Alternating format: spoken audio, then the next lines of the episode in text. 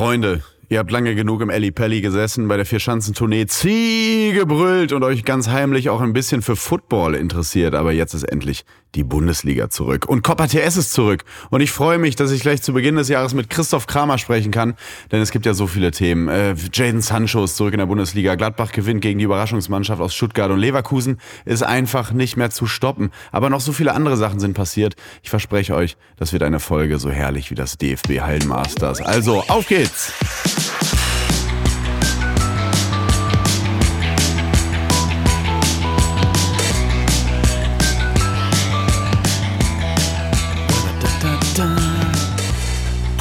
TS. Heute mit Christoph Kramer. Herrlich. Chris, ich sag's dir, wie es ist, wenn's noch, wenn's noch so alte Siemens und Nokia-Handys geben würde und polyphone Klingeltone man runterladen könnte für 96,30 Euro pro Minute äh, bei Viva und MTV. Ich würde mir diesen Klingelton hier, glaube ich, äh, äh, aufs Handy ziehen. Wie geht's dir? Was hast du, was hast du für ein Handy? Ich, du warst so ein 3210-Typ. Nee, Ja, 3310, wegen mm. Snake 2. Nee, ich hatte einen Sony Ericsson T200. Ähm, So heißen heute Fußballschuhe. naja, ich sag's dir. ähm, das hatte so ein äh, hellblaues, äh, grelles Display, das mochte ich total gerne. Ähm, Mhm. Hab mir aber auch mal das Jamba Spar-Abo runtergeladen mit so. Oh, kommt man äh, da wieder raus? Ja, da kommt man, da kommt man wieder raus. Ähm, Okay. Ja, Oder also zahlst du bis heute 7,99 Euro? Nee, ich, äh, also ich, wenn das Guthaben leer ist auf deiner Handykarte, ich hatte immer Aldi Talk, äh, Mhm. dann äh, geht's nicht mehr weiter. Ähm, war auch relativ schnell leer, weil das ist ja so ein Fass ohne Boden. Ähm, muss aber sagen, dass wir mit 14, 15 so eine Zeit hatten, wo wir immer ähm, so Handy-Sounds in der Schule abgespielt haben, äh, was äh, lustig war, aber nicht lustig zu erzählen ist. Ähm, Mhm. Aber ich finde wirklich den Copper TS, ähm, die, die Titelmusik hier finde ich wirklich gut. Ja, vielen Dank auch nochmal an Pharrell Williams fürs Komponieren. Auf jeden Fall, dass er das für so einen schmalen Taler gemacht hat. Ähm, Chris, wie geht's dir? Gestern gewonnen gegen Stuttgart. Äh, vier Minuten warst du auf dem Platz, glaube ich. Wie, wie äh, hat man Muskelkater nach, nach, so, nach so einem Einsatz oder ist das? Duscht man eigentlich? Habe ich mich gestern gefragt. Ey, Ich sage dir, also ja, man duscht, weil so ein äh, so ein Spiel, wenn man nicht spielt, ist ja nicht mehr wie vor noch ein paar Jahren, dass du einfach auf der Bank sitzt und dann kommst du irgendwann rein, sondern du läufst dich ein zwischen 20 und 30, dann die komplette zweite Halbzeit und nach Ja, dem klar. Spiel müssen wir dann immer diese unwürdigen äh, Sprints machen äh, über den ganzen Platz. Ich habe dich auch schon ein paar Mal dabei beobachtet, wie du mich dann lächelnd angeguckt hast. Äh, Ja. Das macht natürlich gar keinen Spaß und da kommst du richtig, da kommst du richtig ins Spitzen. Da machst du, keine Ahnung, gestern von 16er zu 16er, 16 Stück, dann nochmal sechs Sprints durch den 16er, danach ähm, musst du duschen gehen. Das ist ja das, was ich als Otto Normalmensch so im Fitnessstudio mache. Das macht ihr dann einfach nochmal so zum Auslaufen, muss man ja auch der, der Wahrheit halber sagen. Was ich da auch mal so witzig finde, ist, dass es ja immer noch so im Stadion so zwei Gruppen gibt. Einmal im Gästeblock meistens und einmal im Heimblock mit so zehn richtig Besoffenen noch, die einfach, komm, wir haben irgendwie eine Kegeltour gemacht. Wir bleiben, wir bleiben jetzt bis das Flutlicht aus ist im Stadion. Und die brüllen ja immer noch irgendwie sowas, ne? Kramer! Gib mir deine Schuhe! Und sowas. Das finde ich immer so herrlich. Ich find's ganz großartig. In Köln hat einer gerufen, Kramer, deine Mutter ist ein Hase. Und gestern hat einer gerufen, Kramer, mach nicht so viel Podcast. Ähm, ja, ich finde das insgesamt, finde ich das schon, also wenn's lustig ist, kann ich auch drüber lachen. Die beiden Sachen fand ich wirklich auch lustig. Das war einfach eine, einmal eine wahnsinnig peinliche Situation. Da waren, das war letztes Jahr beim Auswärtsspiel in Frankfurt. Da war ich auf der VIP-Tribüne tatsächlich mal nicht im Gästeblock, auf der VIP-Tribüne, weil ich äh, über Kevin habe ich die Tickets bekommen, Trapp. Und dann äh, bin ich nachher runtergegangen zu dem Eingang vom Spielertunnel, war also quasi in Reihe 1 dann und wollte, weil ich das vorher besprochen hatte, euch noch kurz Hallo sagen. Und stand dann zwischen diesen ganzen kleinen Kindern, das sind ja oft so Rich Kids, die dann irgendwie hier, Kane, gib mir dein Trikot und sowas, äh, so Plakate malen und gib mir die Schuhe, äh, Tuta und so weiter. Und ich stand mitten dazwischen und die haben natürlich immer gebrüllt, gebrüllt so, Lenz, Kramer, sonst äh, und, und so die, Na die Namen gebrüllt, Lenz, äh, äh, Sommer, äh, Trapp und so. Und ich habe auch mitgerufen, weil ich euch einfach nur Hallo sag, weil das ja so abgesprochen war. Und dann hat so ein Familienvater, der äh, dachte, ich will auch einfach irgendwelche Devotionalien abgreifen. Nee, lass erstmal hier die Kinder. Lass erstmal die Kinder. Und ich, der dachte, ich wollte jetzt irgendwie so das Warmach-Shirt von, von Nico Elvedi noch abgreifen. Das war so wahnsinnig unangenehm, weil ich zwischen ganz vielen Elfjährigen stand und Fußballernamen gerufen habe. Schrecklich. Und das Schlimmste war, weil irgendwie, ihr musstet schnell rein, äh, habt ihr mich nicht gehört. Und dann, und dann bin ich quasi auf die Namen gerufen und bin so unverrichteter Dinge wie so ein Autogrammjäger. So, oh Mann, jetzt habe ich das Autogramm nicht bekommen auf Seite 3 auf meinem Christoph Kramer Fotoalbum. Das war peinlich. Danach haben wir uns dann aber gesehen. Aber das war eine sehr schlimme, schlimme, peinliche Situation. Ja, das nimmt mittlerweile auch krass überhand in äh, den Stadien, dass jeder so ein Plakat gebastelt hat. Ne? Es mhm. ist ja jetzt auch nicht mehr so, dass die Namen draufstehen, sondern es ist so universell einsetzbar. So schenkt mir dein Trikot. Äh, ja. Und jeder hat so ein gebasteltes Plakat. Ähm, ja, ist ein bisschen schwierig. ja, und ohne Bitte mittlerweile auch ja, einfach. Also steht einfach. das ist, äh, ich weiß auch gar nicht, was da alles immer aussetzt, ne? Auch wie ja. die dann immer schreien. Also bei Kindern finde ich es noch ein bisschen was anderes als jetzt bei so Erwachsenen wie dir. Das fand ich auch unangenehm von dir, muss ich sagen. ähm, ja, aber. Kramer, ja, gib mir deine Schießer. ja. Das ist so, wie es ist. Ja, aber da rufen ja mittlerweile auch wirklich die Väter für die Kinder. Das ist so ganz, also so in ganz Frankfurt furchtbar, das war ja. ganz unangenehm. Und da war es dann auch so, dass es vor allem so Rich Kids waren, weil die natürlich auf der Haupttribüne die Tickets hatten. Das war jetzt nicht so irgendwie im, im Block oder so, so ein Kind, was so mit dem Papa seit zehn Jahren zum Stadion geht und sagt, ich will jetzt auch mal äh, sowas haben, sondern das waren alles so, so Kinder mit so Stone Island Pullover und, und Prada Schuhen und so, die dann irgendwie noch von, von äh, irgendeinem Frankfurter Stürmer das Trikot bekommen haben. Weiß ich nicht. Weiß ich nicht, finde ich. Ja, man gibt das. Finde ich ein bisschen komisch. Ich gebe das auch äh, nie ab. Also es ist mhm. Äh, schon häufig vorgekommen, dass ich mein Trikot gebe, aber äh, genau diesen Kindern halt nicht, sondern wirklich, mhm. wo ich so denke, boah, äh, das hätte ich sein können früher. Ähm, ja. Da hat man irgendwie, das ist natürlich unfair, das so zu richten, wenn man gar nichts über die weiß, aber man urteilt ja dann schon immer so schnell und die, die es verdient haben, ja. in Anführungsstrichen, die sitzen nicht da und lassen ihre Väter dafür brüllen. Wie viel dürft ihr eigentlich äh, vergeben, wie viele Trikots? Wie, wie, wie ist das mit Trikottauschen? Wenn jetzt äh, äh, keine Ahnung, da kommt äh, Upamecano und sagt, Kramer, lass mal Trikot tauschen. Wie viele darfst du pro Saison? Also musst du die immer bezahlen? Kostet dich das dann Geld? Oder ja, wie läuft das? Auf jeden Fall. Ich glaube, zehn pro Saison haben wir frei und danach kostet es halt ganz normal, wie viel ein Trikot auch im Fanshop kostet. Äh, ich muss sagen, ich habe äh, jedes Jahr eine Rechnung von, keine Ahnung, 2000 Euro oder so, weil ich halt jedes Spiel entweder verschenke oder tausche. Ähm, mhm. Was ich auch wirklich gerne mache, weil ähm, also ich habe jetzt schon von vor zwölf Jahren in der Bundesliga Trikots, da denkt man schon, äh, boah, wie geil ist das denn? Das sind ja alles Metro und Trikots. Also das ist aus jedem Spiel oder aus fast allen Spielen so mein Souvenir. Und äh, mhm. ich verstehe nicht, wie man nicht Trikots tauschen kann. Also ich mache das fast in jedem Spiel. Oder? Ja. Was ist dein Lieblingstrikot, was du getauscht hast? Ich habe, ich habe natürlich. Dinge. Barcelona hab, hast du ja dreimal gespielt. Ich habe Messi, ich habe Sergio Busquets, ich habe äh, Aguero, ich habe und nationaler Ebene, so in der Bundesliga oder zweiten Liga, irgend ja, so Lahm, Schweinsteiger, Lewandowski, Müller, Neuer, also da habe ich äh, Robben, Ribéry. Das sind ja irgendwann in 20 Jahren mache ich mir da so einen Raum, ne? da kommst du rein und denkst so, boah, wie geil war ja. das eigentlich? Oh, herrlich, herrlich. Äh, Chris, äh, bevor wir jetzt zur Tagesordnung und auch äh, zum, zum Spiel äh, auch gleich kommen von euch und, und dir und so weiter und die ganzen Themen, die so sportlich passiert sind, so eine, eine andere Sache noch ansprechen, traurige Sache. Franz Beckenbauer, der Kaiser, die Legende ist äh, von uns gegangen. Wie hast du das äh, vernommen, diese Nachricht? Wie ging es dir damit? Ja, ganz traurig irgendwie und auch noch gar nicht so richtig äh, angekommen, dass Franz Beckenbauer mhm. nicht mehr lebt, weil in, seitdem ich lebe, ist Franz Beckenbauer einfach so voll verknüpft mit Fußball. Die Generation unserer Eltern haben immer von ihm geredet, von ihm geschwärmt. Äh, wir kennen ihn, dass er die zwei, die WM 2006, die einfach Wahnsinn war, äh, nach Deutschland geholt hat und was der Kaiser gesagt hat, war ja irgendwie immer Gesetz und dass es den mhm. jetzt nicht mehr gibt, ist irgendwie komisch, fühlt sich noch gar nicht so real an. Und ich hatte schon irgendwie einen traurigen Moment äh, zu Hause, als ich das erfahren habe und habe dann halt gedacht, äh, dass das ja jetzt häufiger kommen wird, dass Persönlichkeiten von uns gehen, mit denen wir so aufgewachsen sind. Also mhm. Hm, ich weiß noch, als Rudi Carell äh, gestorben ist, da waren meine Eltern richtig krass traurig, aber das habe ich gar nicht so richtig verstanden, weil mhm. ich mit dem nicht aufgewachsen bin. Aber mit Franz Beckenbauer bin ich einfach auch, auch aufgewachsen. Und ja, er hat mich schon sehr getroffen, muss ich sagen.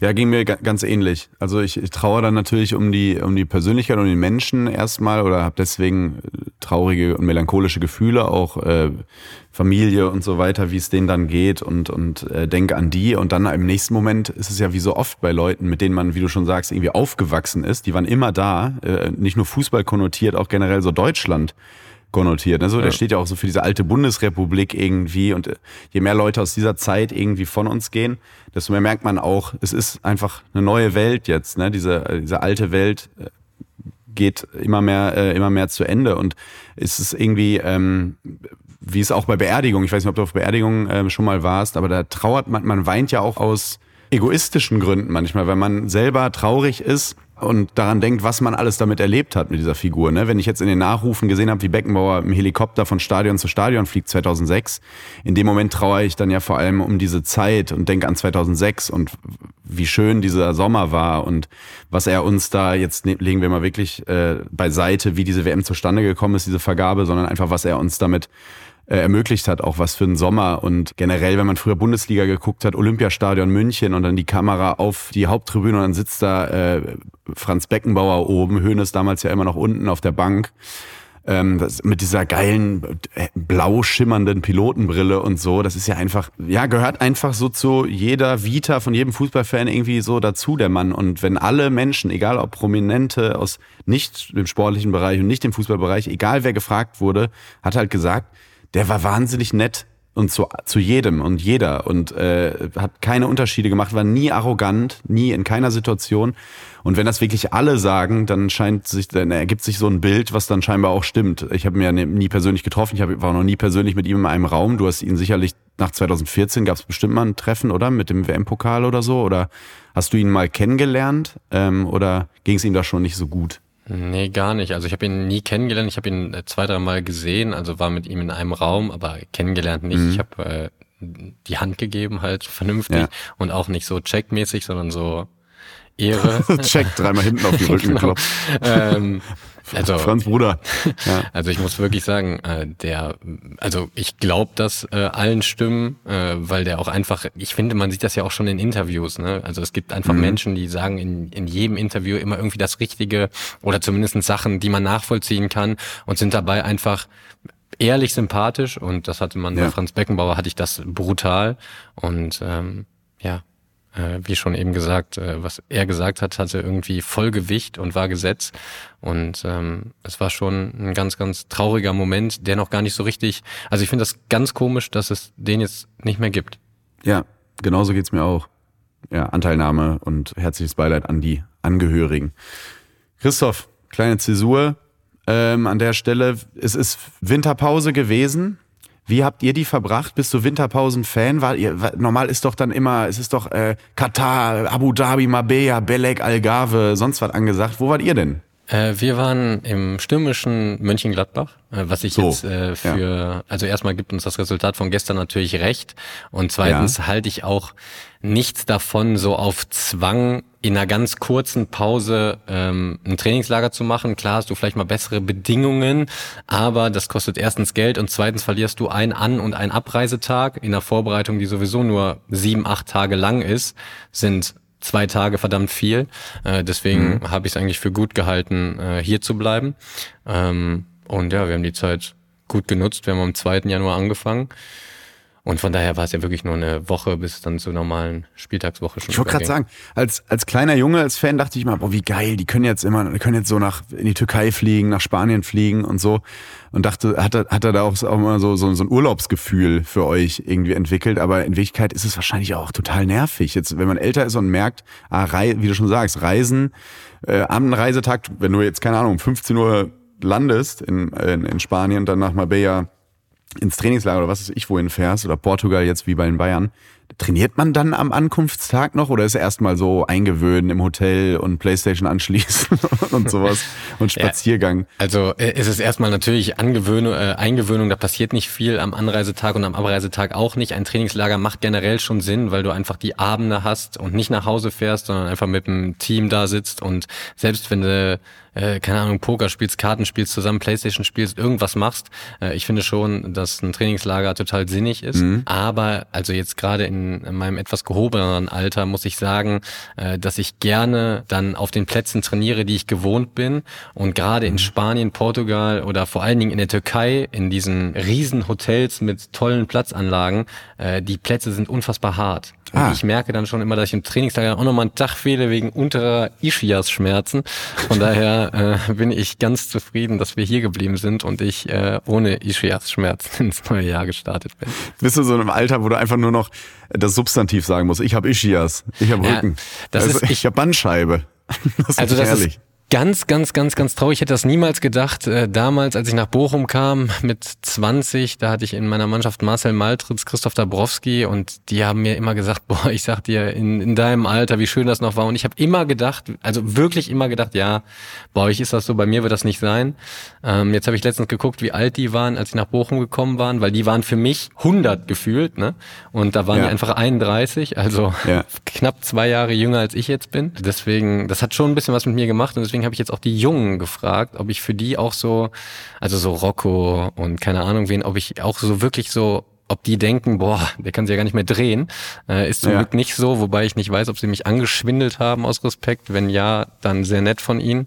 Aber ja, es, es fängt tatsächlich an, hier und da mal äh, weh zu tun, wobei ich bin, ich klopfe auf Holz, super, super, super durchgekommen in meiner Karriere. Mhm. Aber Stimmt, du hast keine große Knieverletzung gehabt, ne? Nee, aber hier und da merkt man es jetzt schon so. Sprunggelenk. Also vor allen Dingen, du stehst manchmal morgens auf und es geht auch alles. Ich kann auch immer trainieren und ich bin auch wirklich fit mhm. und ich kann auch laufen wie sonst was. Äh, ich klopfe nochmal auf, auf Holz, aber äh, man steht einfach morgens auf und denkt, wo ist mein Sprunggelenk? Oder ich muss nochmal hoch und meinen Rücken holen. Also das ist ganz komisch einfach. Und ich hätte niemals gedacht, dass das irgendwann so weit ist, aber jetzt mit fast 33, äh, so seit einem halben Jahr, ähm, merke ich es immer mal wieder, will es aber nicht so sehr in meinen Kopf lassen, deswegen beenden wir das Thema auch. Wie sehr verträgt man denn dann als, äh, als Fußballer so eine Weihnachtspause auch? Weil ihr seid auch junge, junge Menschen, die äh, bei den Familien zu Hause mit Soßen und Klößen beworfen werden.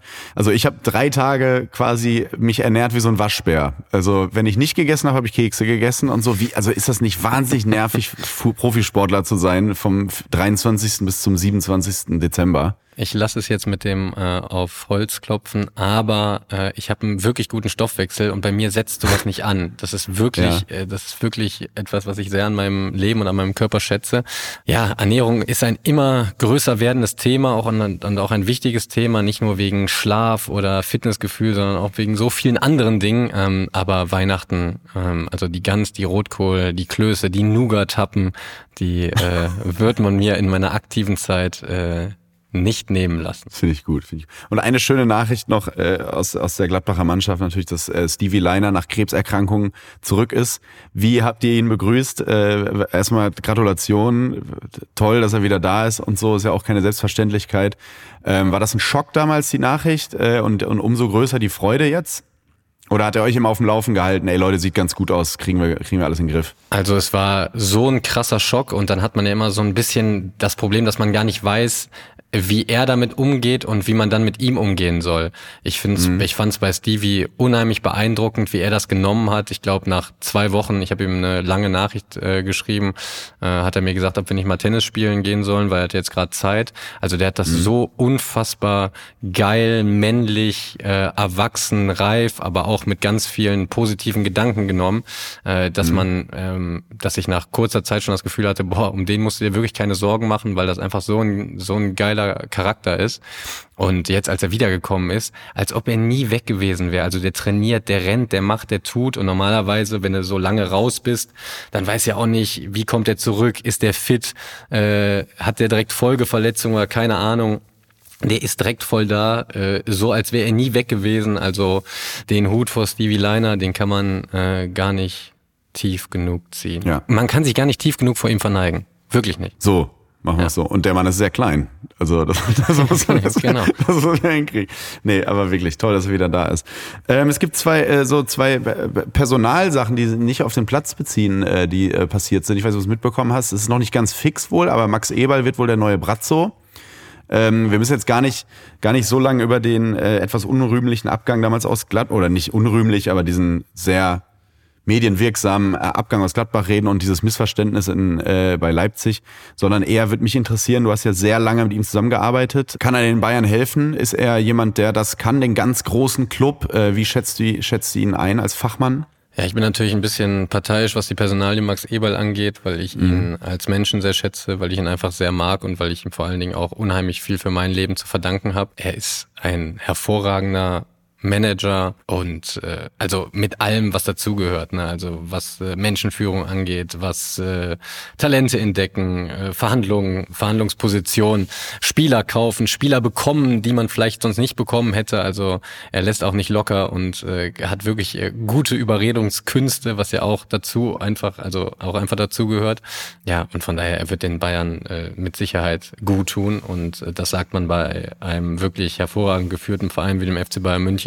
Ja, also die holen nur die Besten der Besten und äh, ich glaube, dass Max Eberl einer der Besten der Besten ist. Vor allem, ich finde so als, als Fußballzuschauer es sinnvoll, den zu holen, weil er auch so eine Blitzableiter-Management-Funktion, finde ich, sehr gut ausfüllt. Also bei Bayern war ja immer das Problem zuletzt. Man hat den FC Bayern gesehen, den Vorstand und so und wusste gar nicht, wofür stehen die so. Und früher war das immer ganz klar. Ne? Dazu Beckenbauer, äh, Höhnes, Rummenigge und so, so ein Dreigestirn und dann hat sich noch ein bisschen äh, verändert, Beckenbauer raus und so. Jetzt war es irgendwie so, wer ist denn das genau? Das wusste man nur als sehr doller Fußballfan, wer jetzt welchen Job da inne hat. Und Eberl ist jetzt wieder so jemand, da weiß man, der ist das dann. Der gibt Interviews vor den Spielen. Das war ja in Gladbach auch immer so. Eberl hat ja immer die Interviews gegeben, vor und nach dem Spiel. Der war immer, immer für alle Journalisten da. Und das wird jetzt, der wird wahrscheinlich dann jetzt so das Gesicht dieser Führungsebene, kann ich mir gut vorstellen, also, medial. 100 Prozent. Und das ist auch, glaube ich, das, was den Bayern total gut tut. Und weil äh, Max Eberl auch einfach eine sehr gute Rhetorik hat und so Schwingungen spürt. Und ich glaube, es gehört leider heutzutage im Fußball absolut dazu, dass man bestimmte Schwingungen spürt, die medial irgendwie reingetragen werden und die direkt im Keim erstickt. Und ich weiß mhm. noch, wie Max Eberl das bei uns gemacht hat, gerade immer mit diesem obwohl wir schon einen richtig, richtig guten Kader zusammen hatten und alle uns in den Top 4 gesehen haben, war trotzdem immer Einstelligkeit mit guten Argumenten äh, so verpackt, dass die Mannschaft keinen Druck hatte.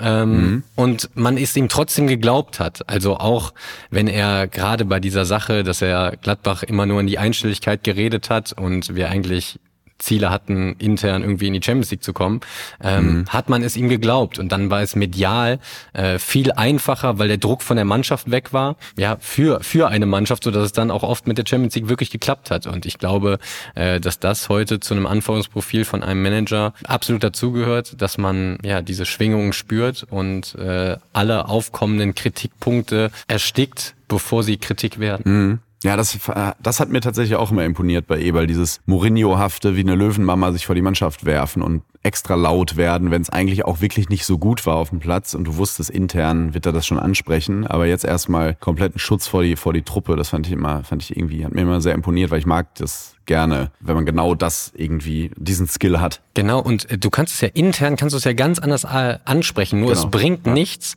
wenn die Öffentlichkeit, die Fanszene, alle dann auch noch weiter draufschlagen und genau in die gleiche äh, Mühle treten äh, wie die Kritik aus der Presse.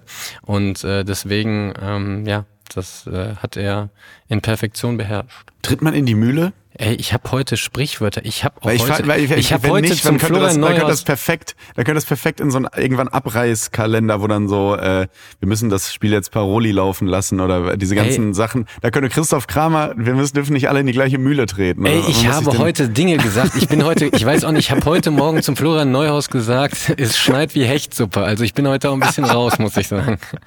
Also ich habe heute mit Sprichwörtern. Ich finde das ja geil, wenn man Sprichwörter falsch sagt. Ich mache mich auch immer als drüber lustig, aber heute heute habe ich den Tag. Also ja. ähm, es Mach dir keine Sorgen, Chris. Zusammen werden wir die Flinte schon nach Athen tragen. So, was, was, äh, was noch spannend ist, äh, Nuri, zwei Jungs, gegen die auch schon gespielt hast und mit denen, einem hast du auch Nationalmannschaft bestimmt mal gespielt, ne? Äh, Bender, Schein und Bender sind Co-Trainer von Borussia Dortmund. Ist das sowas, was dir auch, äh, was dich auch reizen würde, in ein paar Jahren erstmal als Co-Trainer irgendwo anzufangen, ähm, in der Form? Weil schon spannend, ne? so zwei, zwei Jungs zurückzuholen. Manchmal wird das ja krass kritisiert, diesen zu dollen Stallgeruch, dass man sich mal auch ein bisschen Leute von außerhalb holen soll.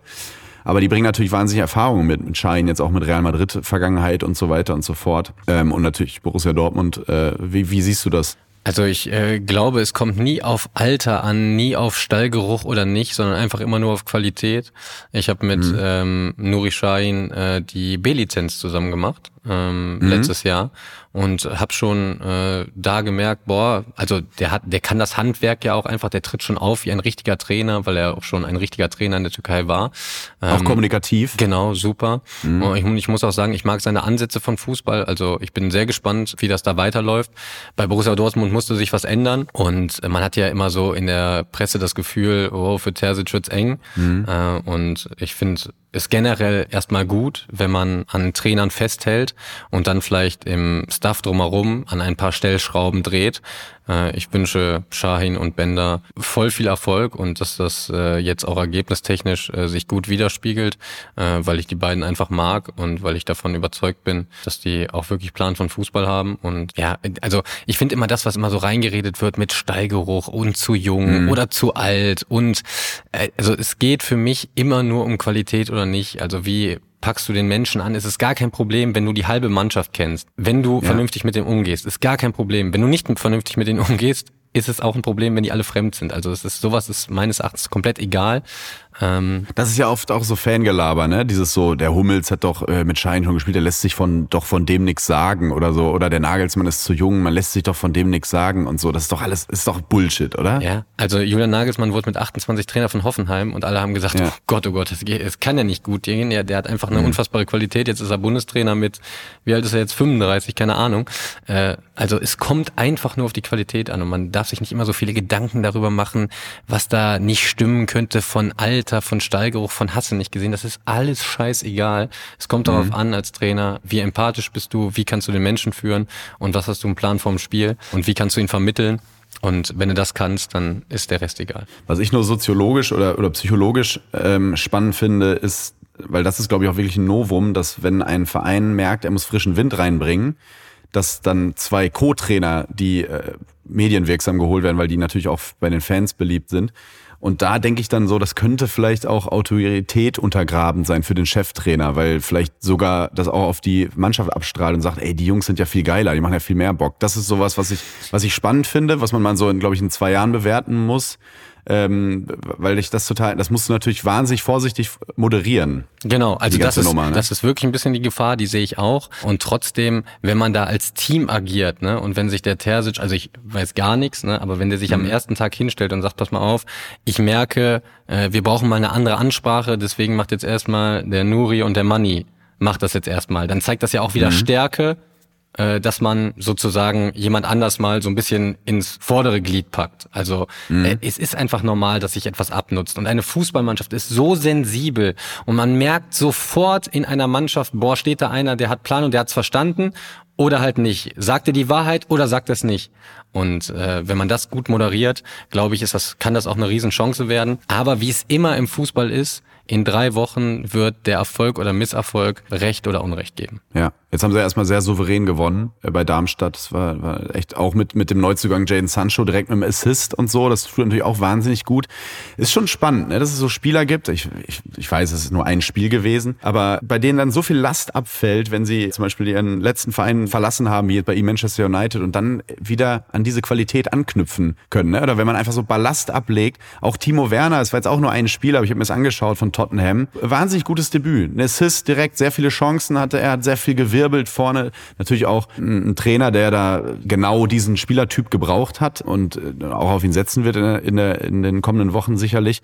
Aber es ist schon interessant, was da, was da psychologisch passiert bei einem. Oder? Ist das, wie ist das als Fußballprofi? Wir hatten das Thema ja schon mal mit, ähm, ich glaube in der vorletzten Folge oder so, mit Passung und manchmal passt es mhm. und manchmal nicht. Und es ist so komisch. Also ein Wechsel hat ein krasses Risiko, weil der Jason Sancho war bei Dortmund, wenn der auf den Platz kam, alle Fans, alle Kinder, alle hatten sein Trikot an. Die ganze Mannschaft ja. wusste, das ist der Sancho, das ist unser bester Spieler. Wir genau, da muss ich ganz kurz einhaken. Ja. Ähm, halt deinen Punkt. Das war nämlich mal beim Auswärtsspiel, da hast du in Dortmund das 1-0 gemacht, da wo der Videobeweis noch so weird war. Da, mhm. hast du quasi ein Hand, halbes Handtor gemacht, hat aber gezählt, weil es nicht angeschossen war oder irgendwie sowas.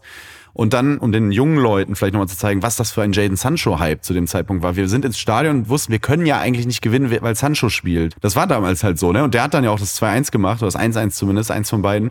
Äh, die, die haben das Spiel noch gedreht. Und das war damals so, Jaden Sancho wird ein absoluter Weltstar und er ist jetzt wie bei Erling Haaland zu der Zeit, äh, als der bei Dortmund war, wusste man, er schießt jetzt ja alles kurz und klein, wird aber irgendwann England daraus auseinander, komplett auseinandernehmen, was er dann auch gemacht hat. Bei Sancho ist es nicht passiert.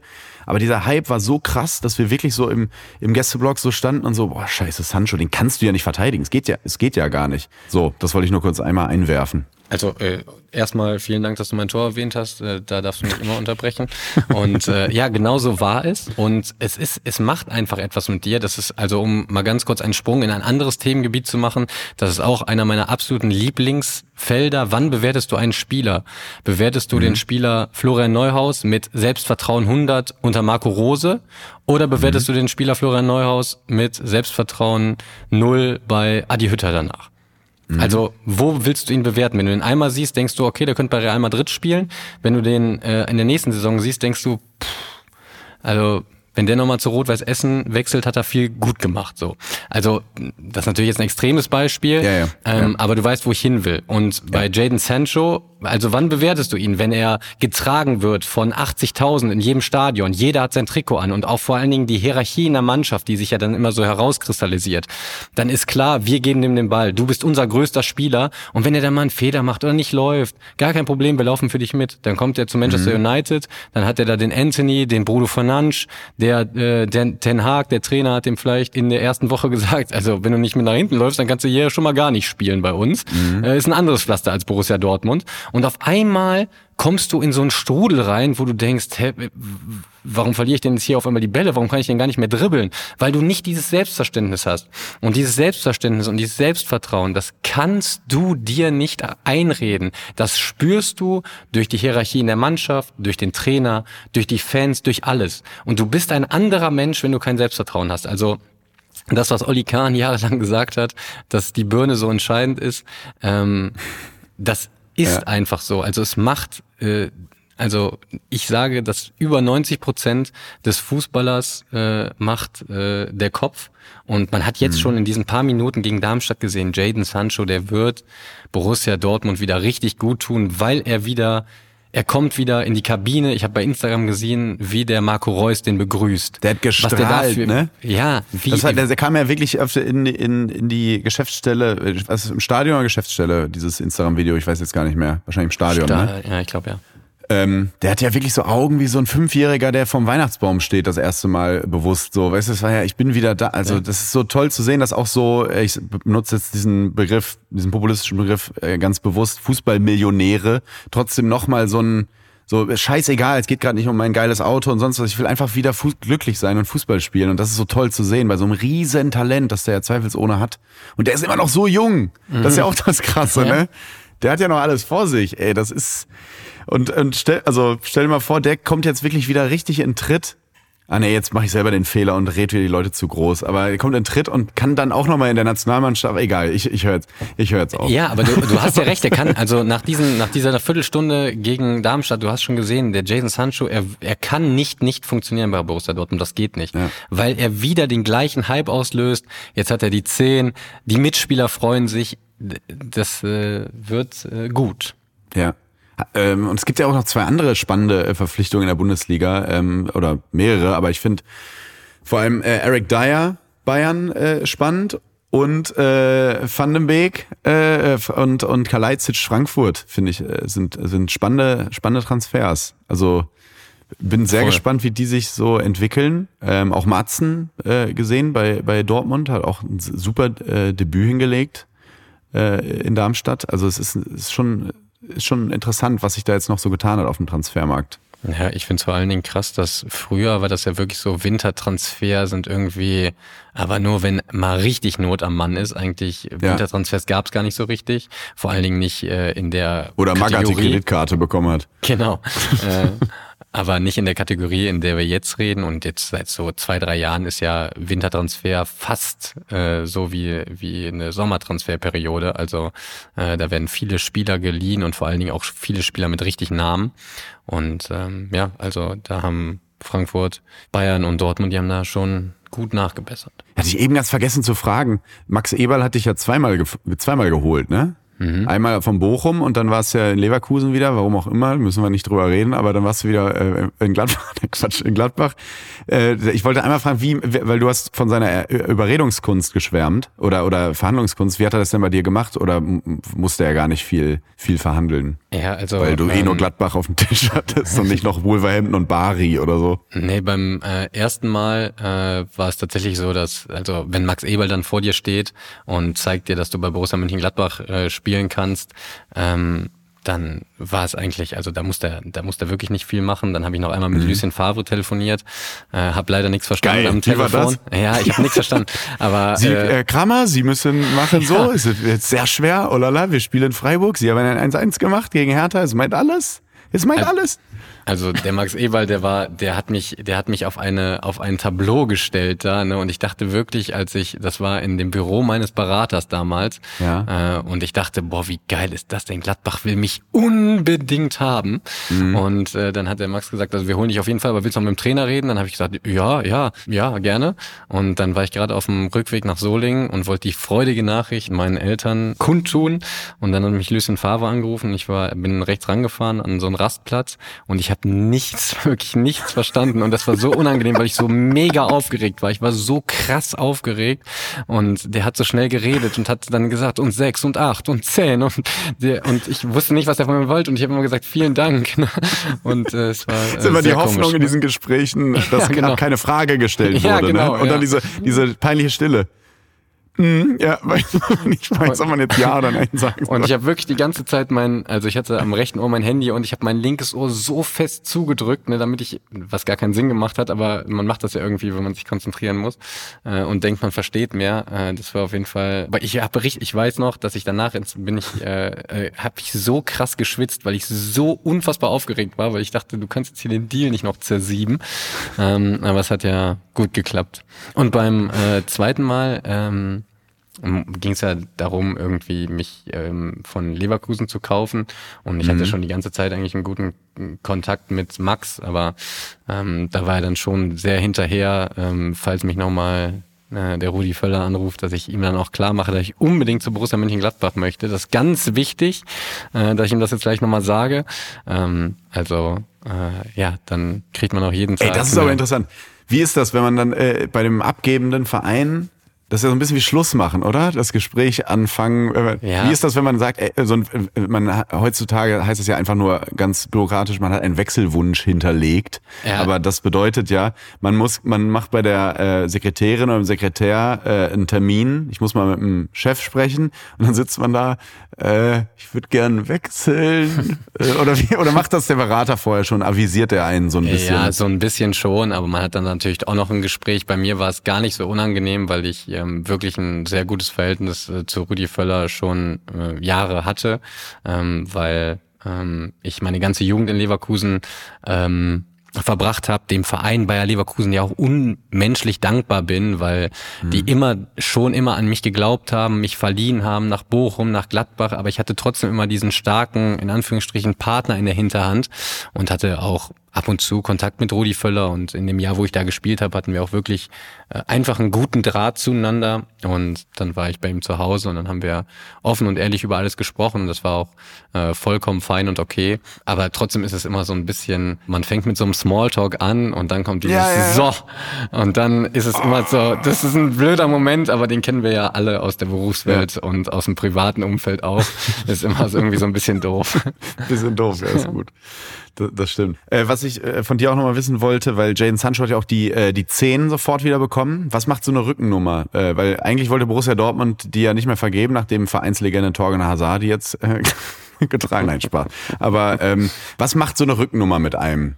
Toni Kroos hat auch mal gesagt, ohne weiße Schuhe spielt er 20 Prozent schlechter und so. Du hast ja auch die Nummer gewechselt jetzt wieder auf die 23 von der 6. Warum? Was ist der, spielt man wirklich, ist die Psychologie da so wichtig, dass man dann auch besser spielt? Ähm, Trikotnummer nicht unbedingt, weiße Schuhe auf jeden Fall, da gehe ich voll mit Toni Kroos mit, weil es einen Unterschied macht, ob du, wenn du, du guckst ja immer so peripher nach unten und wenn du da etwas ja. Helles siehst, ob jetzt gelb oder weiß, ist egal, dann fühlt man sich viel wohler, als wenn er etwas dunkleres ist. Also das kann ich voll mhm. verstehen und ich kann keinen verstehen, der mit schwarzen Schuhen spielen kann. Also ich kann auch ja. mit schwarzen Schuhen spielen, aber mit weißen wirklich 20 Prozent besser. Da bin ich voll dabei.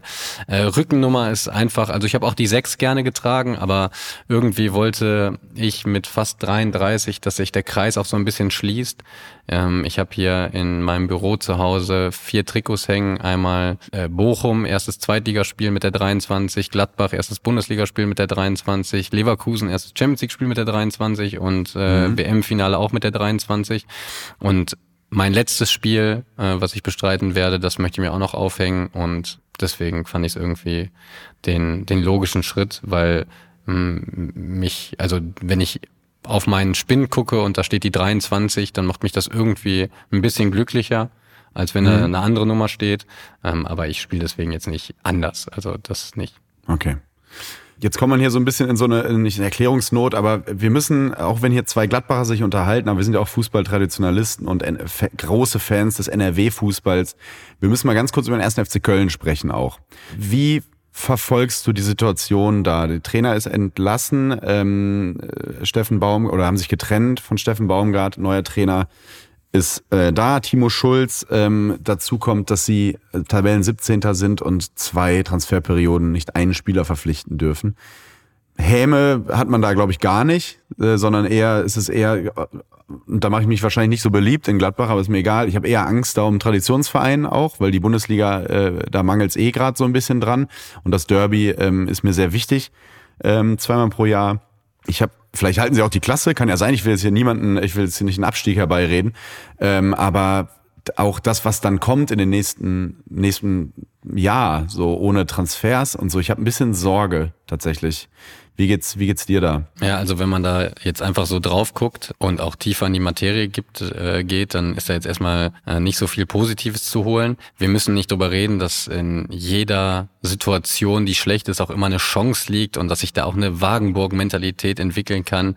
Ich kann das mhm. Wort zwar nicht hören und glaube da auch, wenn ich ehrlich bin, nicht so wirklich dran, weil wir gar nicht drüber reden müssen. Also wenn sie einkaufen dürften und mehr Punkte hätten, dann wäre es auf jeden Fall besser. Mhm. Es ist eine ganz schwierige Situation für den ersten FC Köln. Ich wünsche mir voll für den ersten FC Köln, weil ich total, weil ich den Verein, auch wenn ich Gladbacher bin und man das ja gar nicht so sagen darf, aber also wenn man allen Gladbachern Wahrheitsserum gibt, ne, also wer findet es nicht geil, gegen Köln zu spielen?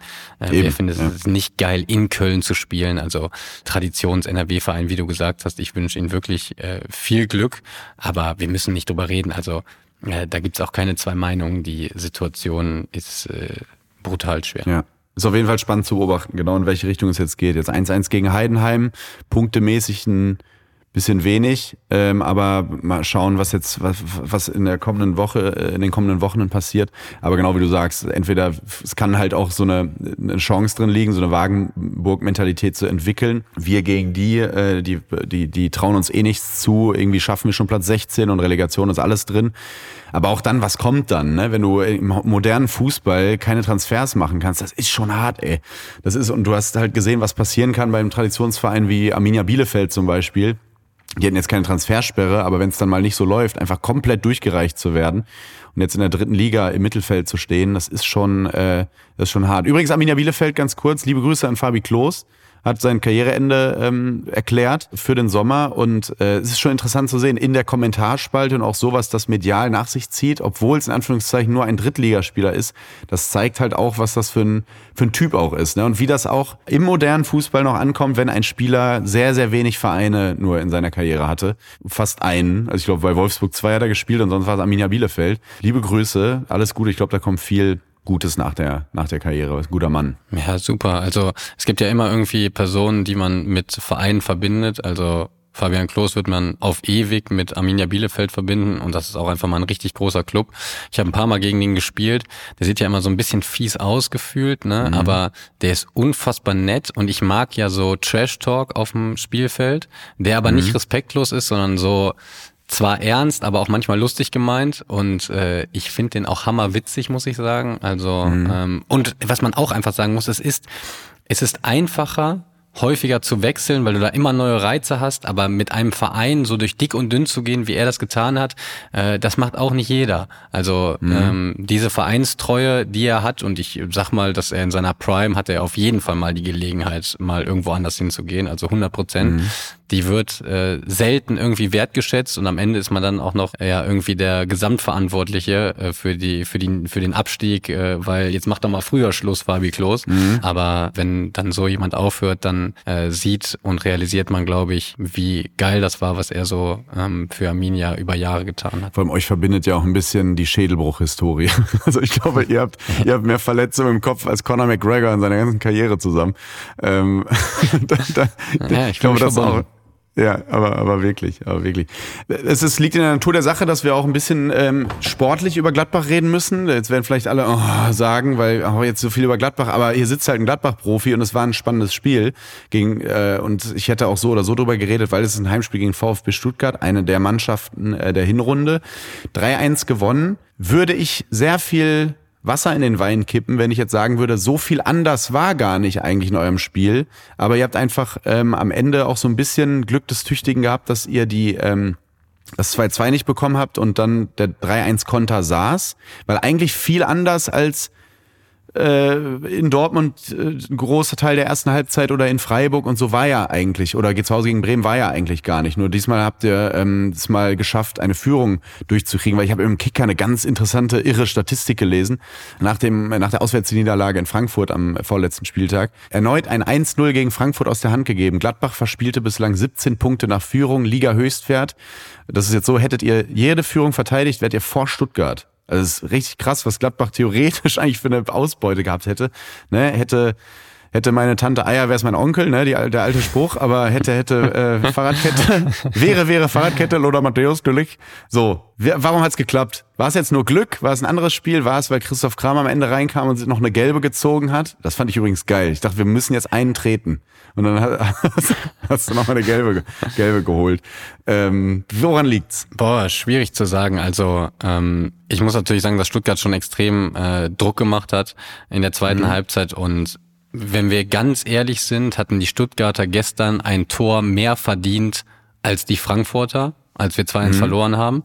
Ähm, das meine aber, ich. Ne? Genau, aber viel Glück und Pech dabei. Ja, halt das ist halt das äh, die Magie dieser verrückten Sportart, dass man sie nicht erklären kann, dass Zufall, Glück, Spielgeschichte, Momentum so eine große Rolle spielen und dass es so schwer ist, einen Punkt zu erzielen. Ähm, ja, gestern ähm, also wie gesagt, wir haben uns diesen Sieg erarbeitet, äh, dadurch, dass wir ähm, häufig in der in der Schlussphase führen und du kannst ja nicht mhm. jedes Spiel dann aus der Hand geben.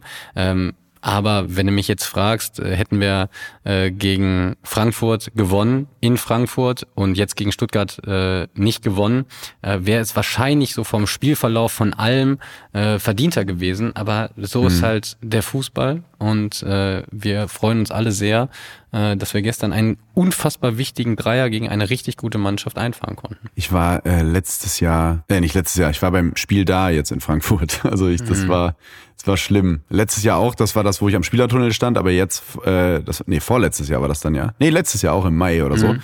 Aber das jetzt, da war ich auch das war krass, wie ich in der 90. und 94. das Spiel gedreht zu bekommen und dann bin ich auch, also ich habe mich nicht mal mehr geärgert, ich habe einfach nur gelacht, weil das einfach so so absurd war und dann dachte ich, stell mal vor, du bist jetzt 99 Bayern-Fan, du erlebst das, diese Situation nicht am 16. Spieltag irgendwie kurz vor Weihnachten im Bundesligaspiel, sondern wie im Champions League Finale, Alter. Boah, ist das hart.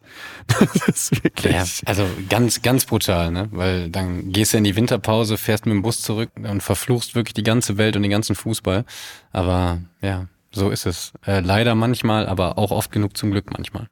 Kannst du mir mal sportlich erklären, taktisch, was so ein Spieler wie Jordan ausmacht? Jetzt generell, wir müssen da gar nicht über Gladbach reden, sondern dieser Spieler, der, der hat jetzt gestern nur 20 Minuten, glaube ich, gespielt oder wie lang ungefähr. Ja. Ähm, diese Spieler, ähnlich auch wie Breel Embolo äh, damals, äh, dieses Ballhalten, Ablegen und so. Was verändert sich in einer Mannschaft offensiv, wenn man so einen Spieler auf dem Platz hat? Weil er hatte, ich war in Darmstadt beim Spiel und dann da kam er sehr schwer rein und dann dachte man im Gästeblock so ein bisschen, ui, was ist das denn jetzt für einer? Die haben wir ausgeliehen von Union Berlin. Und dann hat man aber zunehmend gemerkt, was der eigentlich imstande ist zu leisten. Und mittlerweile ist es so, hat das so Heilsbringerfigur, dass man sagt, oh fuck, der ist verletzt immer noch oder der kann nur 30 Minuten spielen. Was, äh, was macht so ein Spieler aus? Äh, was verändert, wie verändert sich eine Offensive durch so einen ballhaltenden Stürmer? Also der Jordan verändert, wenn er auf dem Platz ist, bei uns alles.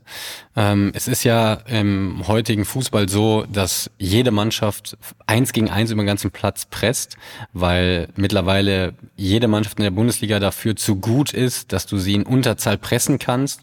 Also gerade, weil du ja sowieso schon Unterzahl bist, ähm, weil die andere Mannschaft einen Torwart hinten drin hat, der, die können ja auch alle mitspielen. Also es gibt jetzt nicht mehr den Olli Reck, oder Frank Rost, die oder Oliver Kahn, genau, die, Fußballer. die den, die die äh, Kaiser 5 am äh, Pfosten ausgeklopft haben und dann äh, mit dem Hopserlauf angelaufen sind und das Ding 30 Meter, äh, 80 Meter äh, in die gegnerische Hälfte gedrischt haben. Das gibt's ja nicht mehr, sondern die modernsten Torwart jetzt auch Mo Nikolas bei uns, was der mit dem mhm. Fuß momentan spielt, ist sensationell gut. Jan Sommer, Manuel Neuer, Nübel, also es sind mhm. ja, du bist deswegen schon immer ein Mann Unterzahl.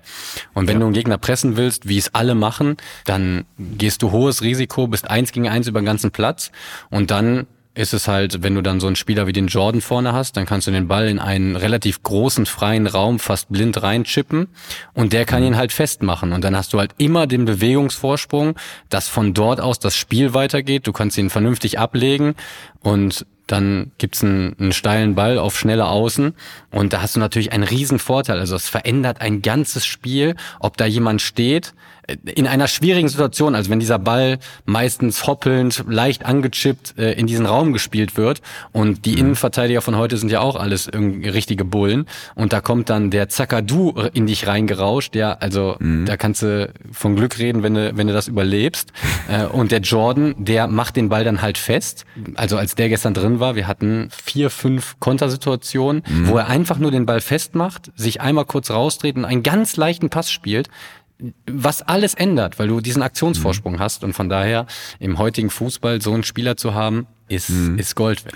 Wo, wie ist das eigentlich ähm, sportlich zu erklären, dass, äh, dass so eine Drucksituation entsteht, dass man gar nicht mehr aus der eigenen Hälfte rauskommt? Gladbach führt 2-0, dann machen die einen Anschlusstreffer relativ früh in der zweiten Halbzeit. Ist es dann Psychologie oder ist es eine Taktiksache äh, wo, oder einfach Qualität dann in dem Moment von, von Stuttgart? Ähm, alles drei. Weil er kam also ja, er hatte wirklich Probleme ja. ja noch das Spiel zu gestalten, obwohl es 11 genau. gegen 11 war. Also alles Taktiksache, Psychologie und auch der Gegner.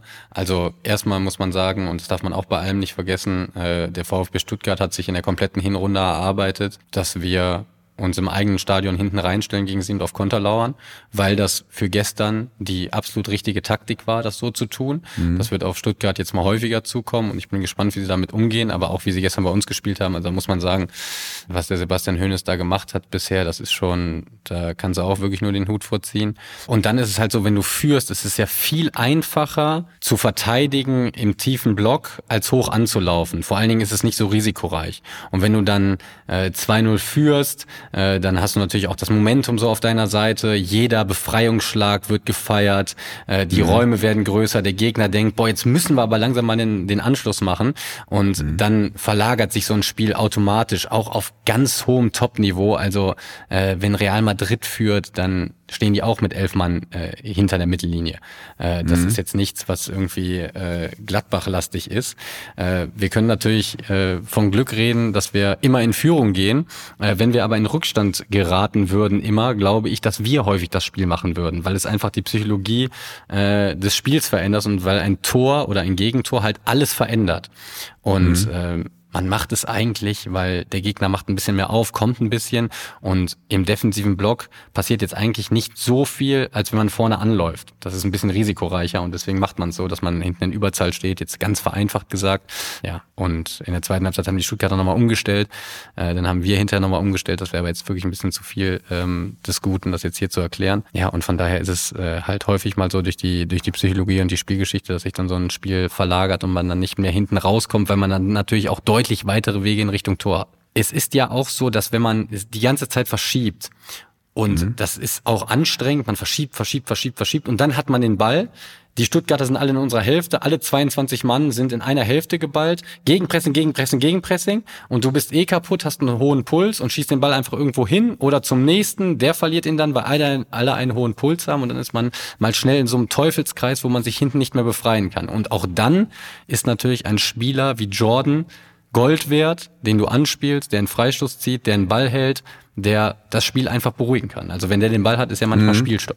Das ist ein spannendes Ding, was du eben angesprochen hast mit äh, dem Momentum auch im Stadion, weil wenn mal so ein, ein Befreiungsschlag gefeiert wird. Ich finde das immer geil, muss man auf achten, äh, ihr da draußen, du kennst es als Spieler natürlich total, wenn eine Mannschaft führt und dann kommt ein offensiver Pass nicht an, macht das Stadion ah. Mhm. Wenn die Mannschaft nicht führt und der Pass kommt nicht an, Mann!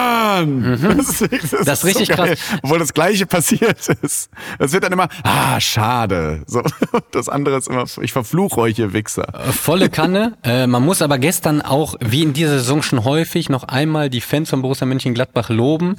Also, wenn wir 2-1 gegen VfB Stuttgart führen und wir kommen nicht mehr hinten raus und es fühlt sich so an, dass ein Tor für Stuttgart in der Luft liegt, war, ist es ganz normal und es ist häufig so in Stadien, dass dann das Heimpublikum ruhig wird und nach dem Motto, jetzt bettelt doch nicht drum, mach doch mal was.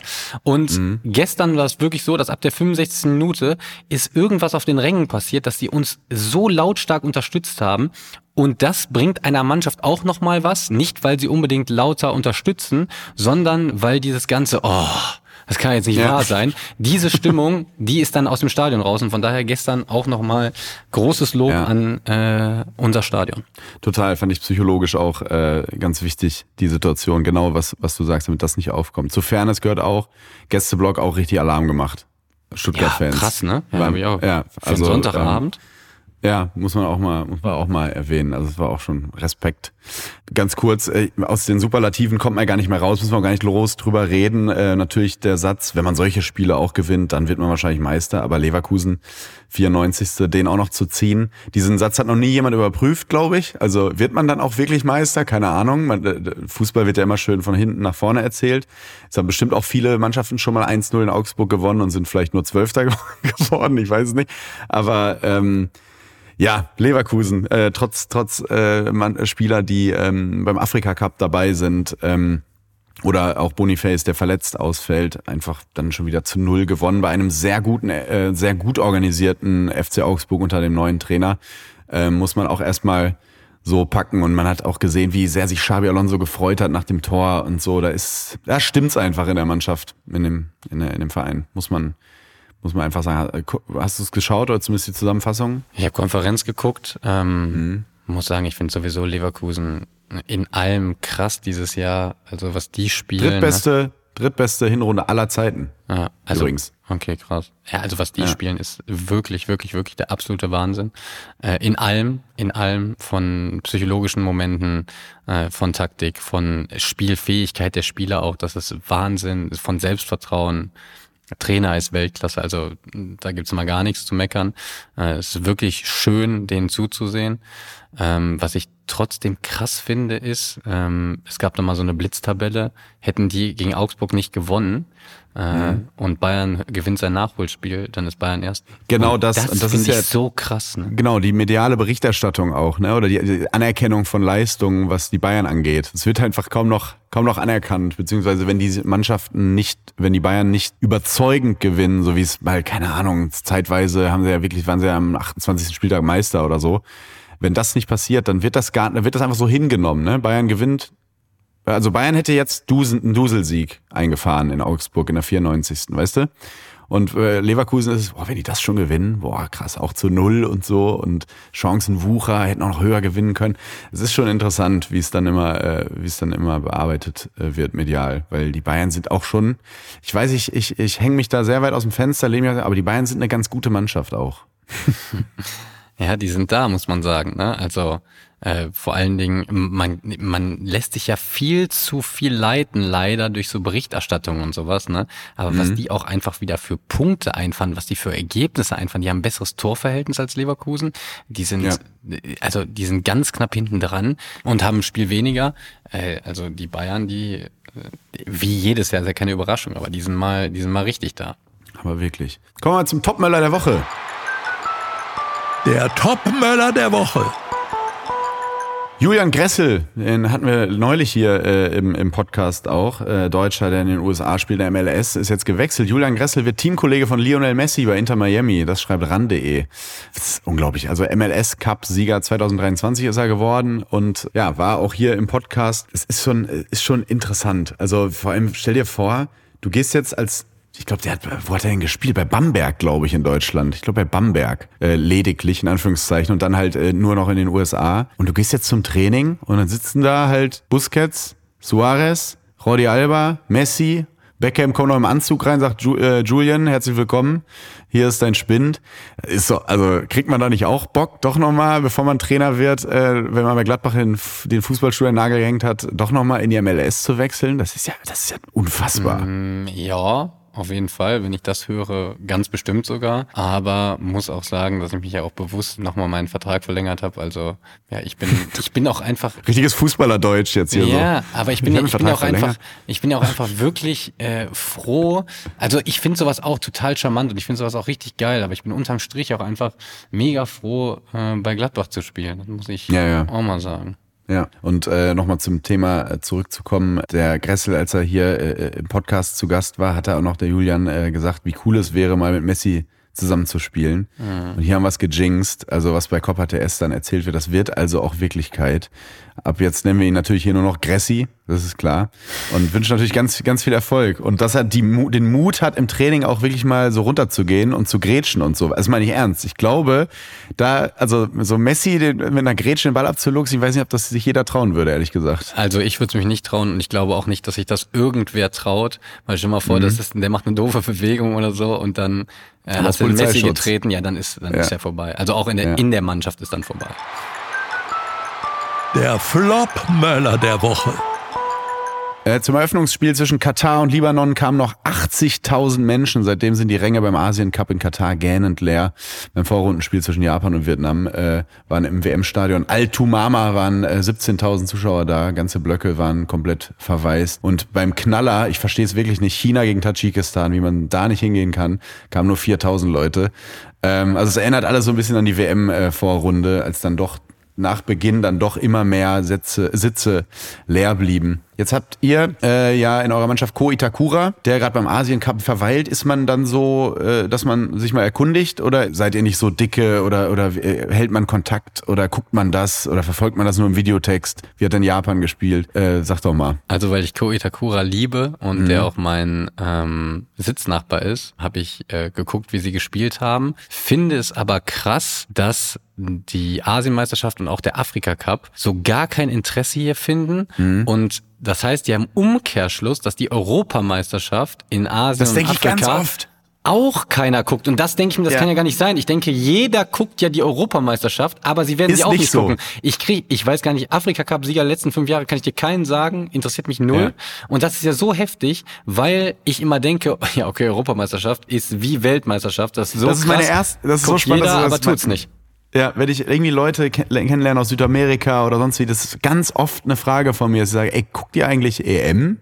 Oder guckt ihr Champions League? Und die Champions League wird geguckt. Mhm. Also die Leute, die ich gefragt habe, aber EM so haben die so gesagt, ja, so ab Halbfinale und sowas. Und ich so, what? Aber ist ja irgendwie logisch. Genau wie, genau wie du sagst. 2008 war ja in äh, Wien, war das äh, EM-Finale Deutschland gegen Spanien. 1-0 haben wir verloren. War ich in Perth in Australien. Und das war dann wahrscheinlich, wann waren das? 5 Uhr morgens dann da oder 4 Uhr, 3, 4 Uhr morgens oder so, keine Ahnung. Auf jeden Fall wir 1 verloren gegen äh, Spanien. Torres. Kurani übrigens noch gespielt, wurde dann noch eingewechselt. Das war geil. Olli Neville, Olli Neville auch Liebe dabei Grüße. mit 35. Einer meiner Lieblings-TV Total Lieblingsknöpfe. Düd. Müssen den Trainer fragen, nicht mir.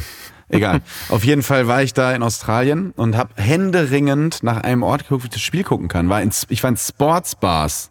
Also wir zeigen alles. Nicht so, heute ist EM-Finale, auf welchem Screen? Also was für eine Sportart, nicht so Fußball.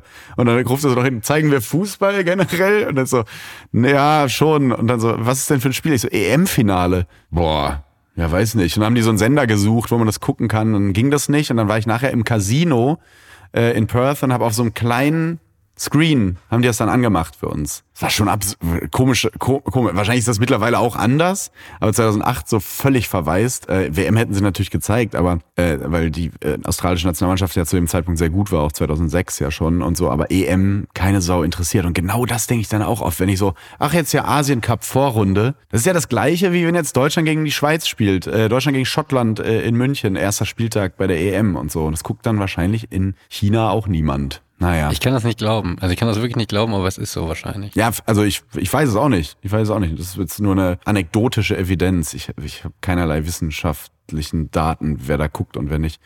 Aber ich kann es mir gut vorstellen, dass es so ist. Aber Ko Itakura, ich hoffe, er kommt gesund zurück. Geiler Spieler, richtig geiler Spieler, muss man, muss man Ich mag den auch so gerne. Ähm, gestern, du hast Real Madrid eben schon einmal angesprochen. Gratulation, Supercoppa. Äh, FC Barcelona besiegt. Gestern in Saudi-Arabien, in der Sonne Andalusiens.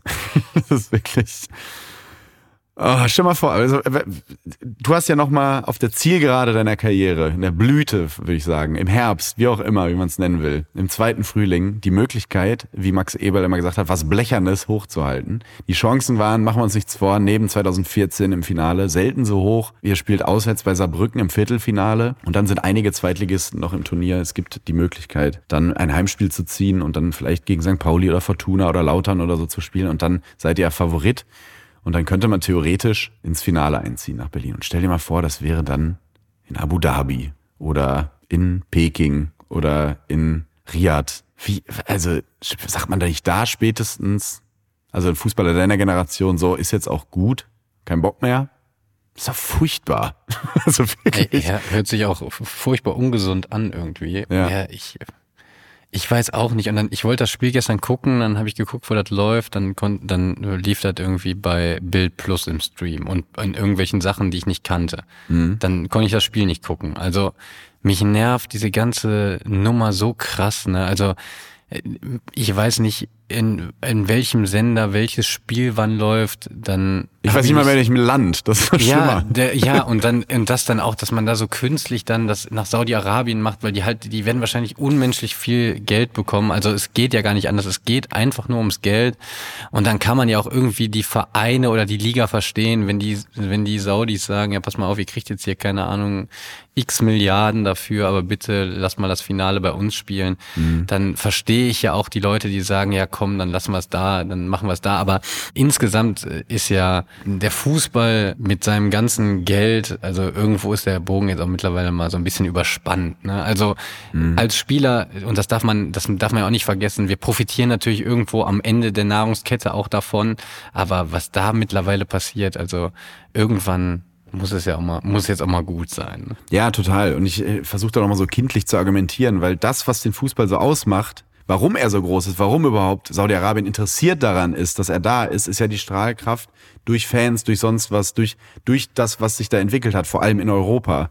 Und wenn man diese Seele dem Fußball nimmt, dann ist diese Investition ja überhaupt nicht nachhaltig. Und das verstehe ich nie, warum. Also, ja, das, ist das, ja, das wird nicht langfristig so funktionieren in der Form. Klar, du hast trotzdem einen Riesenmarkt in, in, in Asien und so und auch da unten, aber trotzdem ist das, was ihn, warum er so erfolgreich wurde, der Kern, der muss bleiben, das Herz muss bleiben, damit damit es weiter überhaupt so, damit es auch für die nachhaltig ist. Ja, also das genau. verstehe ich dann oft. Also das ist ja genauso wie dieses, äh, der, also für die Investoren und für alles ist, wäre es ja gar nicht schlimm für den kurzen Moment, wenn die den normalen Fan verlieren. Also wenn du jetzt sagst, es gibt in Gladbach keine Nordkurve mehr, dann bauen die da noch ein paar Logen hinter. Das gibt viel mehr Geld als die Dauerkarte, äh, die du an 30.000 Leute verkaufst. Aber das macht ja, also das, das ist ja so kurz und dumm, wie du sagst, gedacht, weil der Fußball ja. hat die Faszination, weil es ein Event ist und der normale in Anführungsstriche Fan macht es zu einem Event, macht, macht mhm. es zu einer Faszination. Und wenn die gehen, dann kannst du nach zwei Jahren alle Sponsoren auch daraus ziehen, weil es keinen mehr ja. juckt. Und das, das hast, das ja, hast du ja bei Corona gesehen. Genau. Also selbst genau. ein Hardcore äh, eingefleischter Fußballfreak wie ich, ich habe eure Spiele gegen Real Madrid, Inter Mailand und Donetsk so mit einem Auge geguckt. Bin ich, gebe ich ganz ehrlich, Champions League. Dafür hätte ich früher meine, meine, meine Mutter verkauft, äh, äh, um dass wir irgendwann mal gegen Real Madrid Champions League spielen. Aber weil keine Fans im Stadion waren, hatte das für mich so, so viel Charme wie Curling zu gucken. Und nichts gegen Curling, aber ich interessiere mich nicht für Curling, überraschenderweise. Aber das ist so, das verstehe ich dann einfach nicht. Das, also eigentlich ist die Pandemie doch das perfekte Beispiel dafür, was dieser, dieser Sport wert ist, no offense gegen dich und deine Riege Fußballer, aber was dieser Sport wert ist, ohne das Publikum. Nämlich gar nicht. Also doch schon, schon was, ihr habt Spaß daran, äh, der Sport ist gut, wird wahrscheinlich sogar tendenziell sportlich besser, weil ihr eure Kommandos hört und so, aber es guckt halt keiner mehr hin. Und dann fahrt ihr eben äh, mit dem Fahrrad zum Training und nicht mehr mit dem Porsche, weil einfach gar kein Geld mehr drin ist, weil es keine Sau interessiert. Ja. So. Und das verstehe ich dann oft an diesen Investitionen ja, nicht. Bis das in Saudi-Arabien angekommen ist, ne? Wird ja, da fahren einige Porsche die A2 runter. Kannst genau. du davon ausgehen. Chris. So, kommen wir nochmal zu meiner Lieblingsrubrik. Statistik, Töfting und Archiv Eigenrauch. In dieser, einer meiner Lieblingsrubriken dieses Podcasts, äh, liste ich immer Statistiken auf, die es nicht in den Podcast geschafft haben, aber trotzdem absolut erwähnenswert sind. Wie zum Beispiel, Borussia Dortmund bleibt im 20. Jahr in Folge im ersten Spiel des Jahres unbesiegt. Eine längere Serie gab es noch nie. Ist auch irgendwie lustige Statistik. Äh, völlig, Krass, völlig mhm. absurd. Ähm, 26 Pflichtspiele bislang in dieser Saison. Keine einzige Niederlage. Das ist vor Bayer Leverkusen noch keiner deutschen Mannschaft jemals gelungen. Weil die sind ja wirklich, die sind ja durch die Europa League auch so durchrasiert. Mhm. Das, äh, vergessen ja viele. Dann haben sie ja auch alles weg, weggemetzelt. Das ist unglaublich. Isco wäre im letzten Winter beinahe zur Union gewechselt. Jetzt hat er sein 350. La Liga-Spiel gemacht. Übrigens, 350 äh, Bundesligaspiele, kennst du einen? Den kennst du sehr gut. Äh, ein Spieler, der genau 350 Bundesligaspiele gemacht hat. War mal dein Trainer. Kommst du vielleicht drauf? Ulf Kürsten. Ja, richtig. Ulf Kürsten. Was war das für ein Trainer? Ähm, welche Jugend, welche, wie alt warst du? Amateure Bayern für Leverkusen. Ähm, wichtiger Schritt irgendwie für mich, hat mich zum Kapitän gemacht, deswegen ähm, bin ich ihm immer dankbar. Äh, geiler Typ. Ähm, ich habe auch äh, ehrenvoll seinen Gin. Äh, den trinke ich immer. Also er ja. macht einen guten Gin und ich habe sehr gerne, ich habe sehr gerne unter ihm trainiert. Also der hat äh, viel mit Flugkopfbällen gearbeitet und hat immer mitgespielt und sein Team hat halt immer gewonnen. Das war ein bisschen scheiße, äh, wenn man im gegnerischen Team war, weil du hast so lange gespielt, bis es halt irgendwie keine Ahnung zwei umstrittene Handelfmeter gab. Ähm, aber geiler Spieler. Und äh, letzte Statistik aus äh, dieser äh, Kategorie und dieser Rubrik bezieht sich auch auf eine Anzahl von Spielen, denn Manuel Neuer hat sein 500. Bundesligaspiel am Freitag in Hoffenheim gemacht. Wahnsinn, da merkt man auch, wie, wie alt man wird. Ich weiß noch, als er als junger Bub ausgepfiffen wurde äh, von den Schalke-Fans, weil der Wechsel zu Bayern anstand und jetzt hat er sein, schon sein 500. Bundesligaspiel. Ist es wirklich wahr? Werde ich älter, Christoph? Ist das, stimmen die Gerüchte? Ja, also wenn ich morgens ins Spiel gucke, sage ich ja, aber sonst kenne ich noch nicht viele Beweise dafür. Aber es ist wie 500 Spiele, Alter. Ja, der Einzige, der einfach nicht älter wird oder dem man es nicht anmerkt, ist einfach Manuel Neuer selbst. Ne? Ja. Also was der auch wieder gehalten hat. Äh, also es hat mich unfassbar für ihn gefreut, weil das, glaube ich, ja so, was man gelesen hat, eine Verletzung war, wo man auch mal hätte aufhören können. Und dass der so mhm. zurückkommt, auch mit dem ganzen, also wieder diesen einen Kopfball hält, ne, von der ganzen Positionierung und so, das ist einfach ein Torhüter, ja, den, den gibt's, den wird's lange nicht mehr geben. Bin gespannt, wie, wie es weitergeht. Auf jeden Fall Gratulation. Chris, das hat mir sehr, sehr viel Spaß gemacht äh, heute, wie immer, wenn wir miteinander reden. Ähm, ich wünsche dir eine verletzungsfreie Woche. Jetzt ist Training, dann habt ihr wieder ein Heimspiel gegen FC Augsburg und dann Doppelschlag auswärts Leverkusen, auswärts Bayern. Mhm. Nee, umgekehrt. Doch, nee, doch, richtig. Auswärts Leverkusen, Leverkusen auswärts Bayern. Das, das wird hart. Das, das wird hart. Aber mal gucken, was drin ist. Vielen, vielen Dank, Chris. Äh, ganz, ganz, ganz, ganz cool, wie immer. Zweite und dritte Liga haben noch nicht angefangen, sonst hätten wir darüber natürlich auch gesprochen. Äh, was, was war noch? Lina Magul, liebe Grüße, Freundin des Hauses, äh, deutsche Nationalspielerin, wechselt von äh, Bayern München zu Inter Mailand. Da wünschen wir natürlich auch viel Erfolg, wahrscheinlich ein ganz gutes Leben da in Mailand, kann ich mir gut vorstellen. Äh, Italien, glaube ich, in Italien Fußball spielen ist, glaube ich, geil. Auch alles, was abseits des Platzes so passiert. Mario Gomez ja auch immer erzählt über seine Florenzzeit. War wohl ganz cool. Mit dem Roller durch die Altstadt und Antipasti den ganzen Tag und so weiter und so fort. Herrlich. Hör mal, herrlich. Premier League, DFB-Pokal ist dann auch wieder bald und so. Äh, man könnte so viel über Fußball reden. Auch Afrika Cup können wir auch dann nächste Woche mal drüber reden oder Asien Cup. Es ist so viel. Mal gucken, was da passiert. Aber sonst sprengt das hier den Rahmen und dann wird das hier zum Alles gesagt Podcast von der Zeit. Sechs Stunden. Das wollen wir auch nicht machen. Deswegen äh, hauen wir jetzt in den Sack. Chris, vielen, vielen Dank. Nächste Woche wieder, dann ist Jana Wosnitzer da und auch ein Gast. Äh, wer, das verrate ich dann noch. Äh, folgt uns einfach bei Instagram. Äh, Copper TS heißt die Seite. Folgt Christoph Kramer auf Instagram, selbstverständlich. äh, unserem Lieblingsinfluencer. Und äh, mir natürlich auch, ist doch klar. So, große Freude war's. Was machst du heute noch? Ähm, ich fahre jetzt zu Baller League mhm. und äh, freue mich umso mehr, dass wir gestern äh, gewonnen haben, weil dann die Themen außerhalb des Fußballs nicht so kritisch gesehen werden.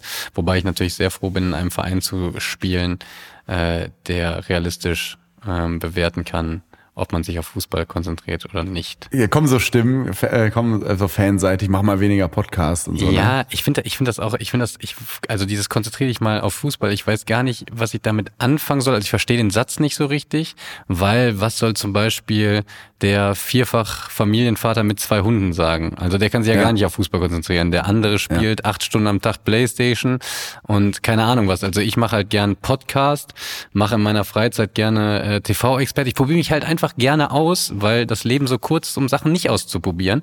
Und die Mhm. werden dann natürlich immer so ein bisschen kritisch gesehen. Also zum Beispiel, ich nehme auch gerade Klavierunterricht und schreibe einen Roman. Ja. Und das nimmt so viel mehr Zeit in Anspruch als eine Stunde im Monat Podcast. Aber irgendwie, ähm, ja, wenn man was öffentlich macht, dann macht man sich auch immer so ein bisschen angreifbar, was ich Total. total schwierig und schade finde. Aber so ist es halt. Man muss es einfach auch mal dazu sagen. Vielleicht haben es einige und vielleicht ein paar noch nicht verstanden. Du machst das hier in deiner Freizeit. Es, die, die Gladbacher Mannschaft steht gerade nicht parallel auf dem Trainingsplatz. Das vielleicht einfach mal. ganz- Seoane hat gerade nicht die Mannschaft zusammengeholt und hat gesagt, der Chris macht noch Podcast mit Tommy Schmidt und äh, der kommt dann zur Nachmittagseinheit nur. Das ist, das ist nicht so. Ja, und ich verstehe auch nicht, was dieses, konzentriere ich mal auf Fußball, ich weiß gar nicht, was das so richtig heißen und bedeuten soll, weil ich kann ja jetzt nicht, also ich laufe ja keinen Millimeter mehr oder weniger, weil ich... Du sollst gefälligst nicht in Mikros reden, sondern jetzt über die Köhe laufen und dir Fendi-Schuhe kaufen, wie es Fußballer so machen. Genau, ja wie, wie häufig telefonieren wir anderthalb Stunden?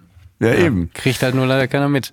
Das ist Ja, übrigens auch ist, sehr lustig. Es ist übrigens, es ist übrigens, es ist, glaube ich, einfach so wie eben ein Gleichnis mit dem Ah, Mann, schade und oh Mann. Genau Mhm. das gleiche ist es mit deiner mit deinen medialen Auftritten. Wenn's wenn du jetzt äh, gestern noch zwei Tore in den vier Minuten gemacht hättest, wär's so ein geil und morgen hat er Podcast. Und wenn wir jetzt gestern noch verloren hätten gegen Stuttgart, dann ja, und der macht jetzt schön Podcast, ne? Hat auch nichts besseres zu tun, soll man lieber ein bisschen laufen gehen im Wald da in Reit. So Deswegen umso besser, dass wir gewonnen haben. Ja. Weil genauso eben eben. Chris, ist es. Äh, Tommy, äh, lass dir, lass dir ich, nichts äh, erzählen nun. Ich wünsche dir was. Ich ruf gleich an. Viel ne? Spaß jetzt im Fendi, im Fendi Store. Ciao, ciao.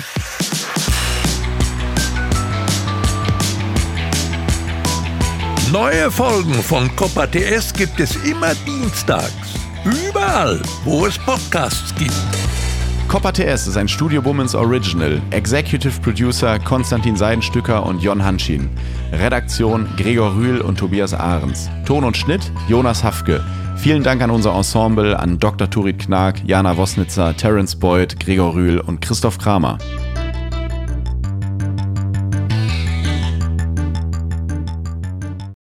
Ich dachte ja, wir machen einen Podcast zusammen, Joko, und dann ähm, hängen wir einfach ab, einmal die Woche, unterhalten uns ein bisschen lustige Alltagsbeobachtung, manchmal politisches Ja. Take, dies, das, Feierabend. Was stattdessen passiert, ich muss Sport machen. Schöne Naja. Scheiße. Auf eine gewisse Art und Weise ist es aber auch abhängend. Ne?